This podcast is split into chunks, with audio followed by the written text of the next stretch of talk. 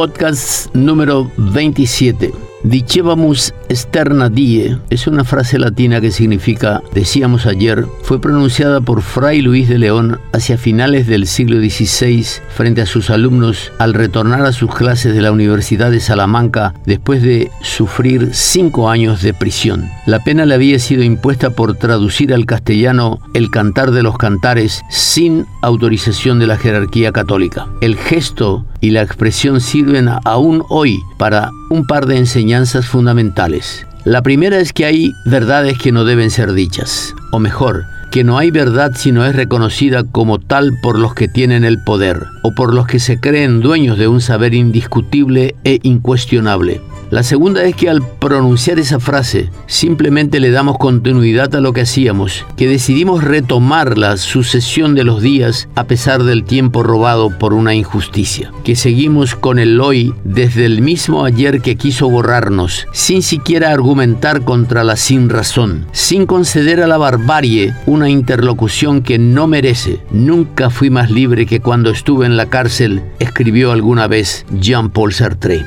Pasaron años y siglos desde entonces, pero a lo largo del tiempo transcurrido, miles de seres humanos en centenares de ocasiones habrán tenido que hacer frente a la misma disyuntiva que Fray Luis, con las distancias que corresponden a una época en que la penumbra no solo cubría las aulas de Salamanca, sino la mente de autoridades supuestamente dotadas con la luz de la virtud y del conocimiento. Tal vez entonces menos que ahora, incidentes similares siguen marcando la interminable lucha de nuestras sociedades para poner fin al autoritarismo y radicar lo que se declama como virtud, honestidad, sentido de responsabilidad y honor, firmeza y determinación la inacabable confrontación del bien contra el mal, hacer lo que deba hacerse en procura de que lo primero se materialice y persista, al mismo tiempo que lo opuesto sea castigado y definitivamente proscrito de nuestras vidas. Pero aun cuando nos asista la certeza de que el triunfo de lo virtuoso supondría un mundo sin conflictos y en paz, también sabemos que allá afuera, sin más techo que el cielo, estamos lejos de lo perfecto. Que en el trajín cotidiano la conducta pública no se atiene a los códigos morales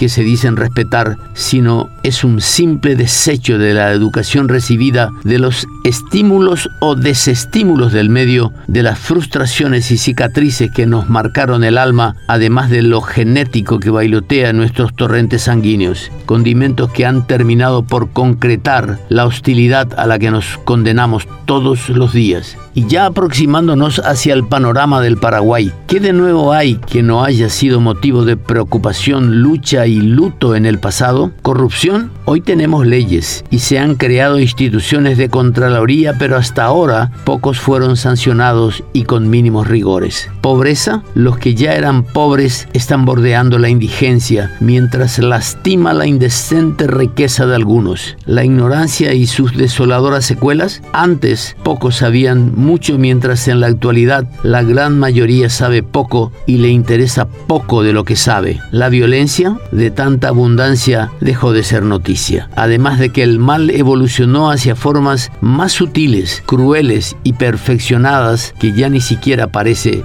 lo que es. No es ninguna novedad afirmar entonces que como todos los seres humanos los paraguayos desarrollamos la contradictoria disposición de combinar leyes, preceptos morales y declamaciones altruistas con el más desenfadado cinismo para transgredirlas privada y públicamente. En pleno siglo XXI vemos que quienes accedieron a la mejor educación posible en nuestro país se despeñan en malas prácticas en busca de ventajas indebidas, ya para interferir la acción de la justicia, inflando los costos de obras e inversiones públicas o amañando licitaciones. Otros siguen aferrados a esquemas morales del pasado, hostiles hacia cualquier diferente mientras toleran, encubren o conviven sin inconvenientes con un violador, con un golpeador de mujeres o con el que niega el sustento a su familia y hasta puede votar a un corrupto en una elección o apoyar a quien ya electo defrauda miserablemente. Tal parece que retomamos la simple sucesión de los días para que aquella patria misteriosa, digna y patriota en la que soñaron nuestros antepasados siga siendo para nosotros un ayer inalcanzable.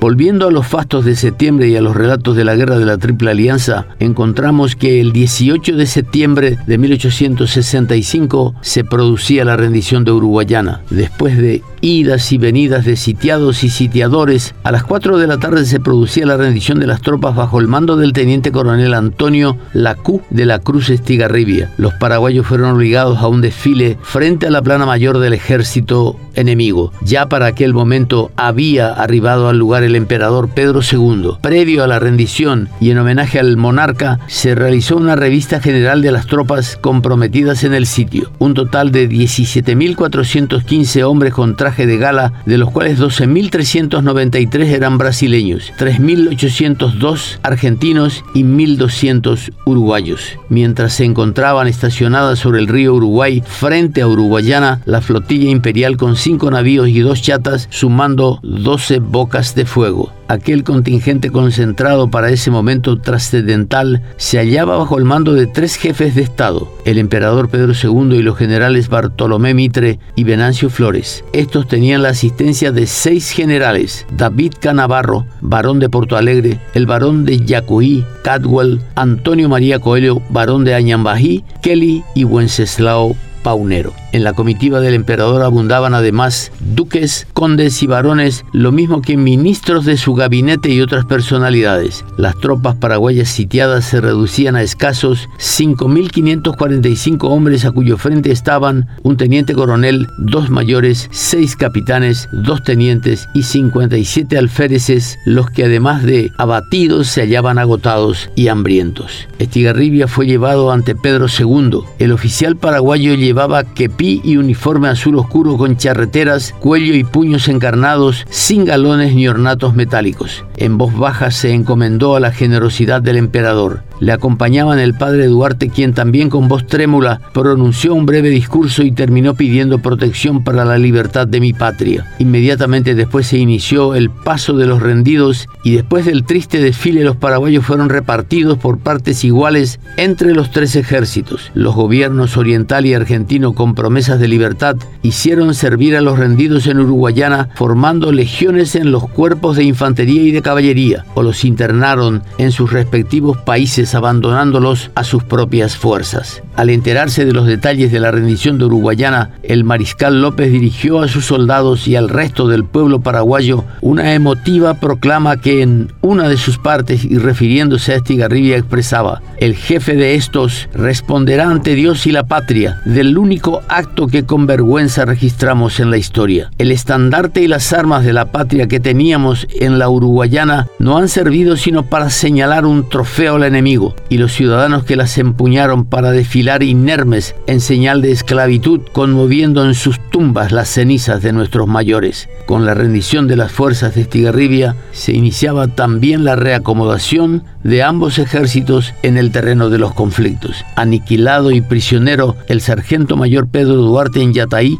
derrotada la Armada Paraguaya en Riachuelo, destituido el general Wenceslao Robles del comando de la División del Sur, al efectivo remanente de esta división ya bajo el mando del coronel Francisco Isidoro Resquín, no le quedaba otra alternativa que iniciar el retorno a las fronteras del Paraguay. La campaña del río Uruguay estaba concluida. Al día siguiente, 19 de septiembre, y ya terminadas las ceremonias de rendición, las fuerzas aliadas cruzaban a territorio argentino. Las primeras en realizar el cruce del río Uruguay fueron las tropas del general de Nancio Flores. Permanecían en Uruguayana el segundo cuerpo de línea y el primero de voluntarios brasileños para la custodia de la ciudad. Las demás iniciaban su traslado hacia la orilla puesta para llegar a la costa oriental del Paraná, remontar ese río en procura del resto del ejército paraguayo que ya retornaba hacia su territorio.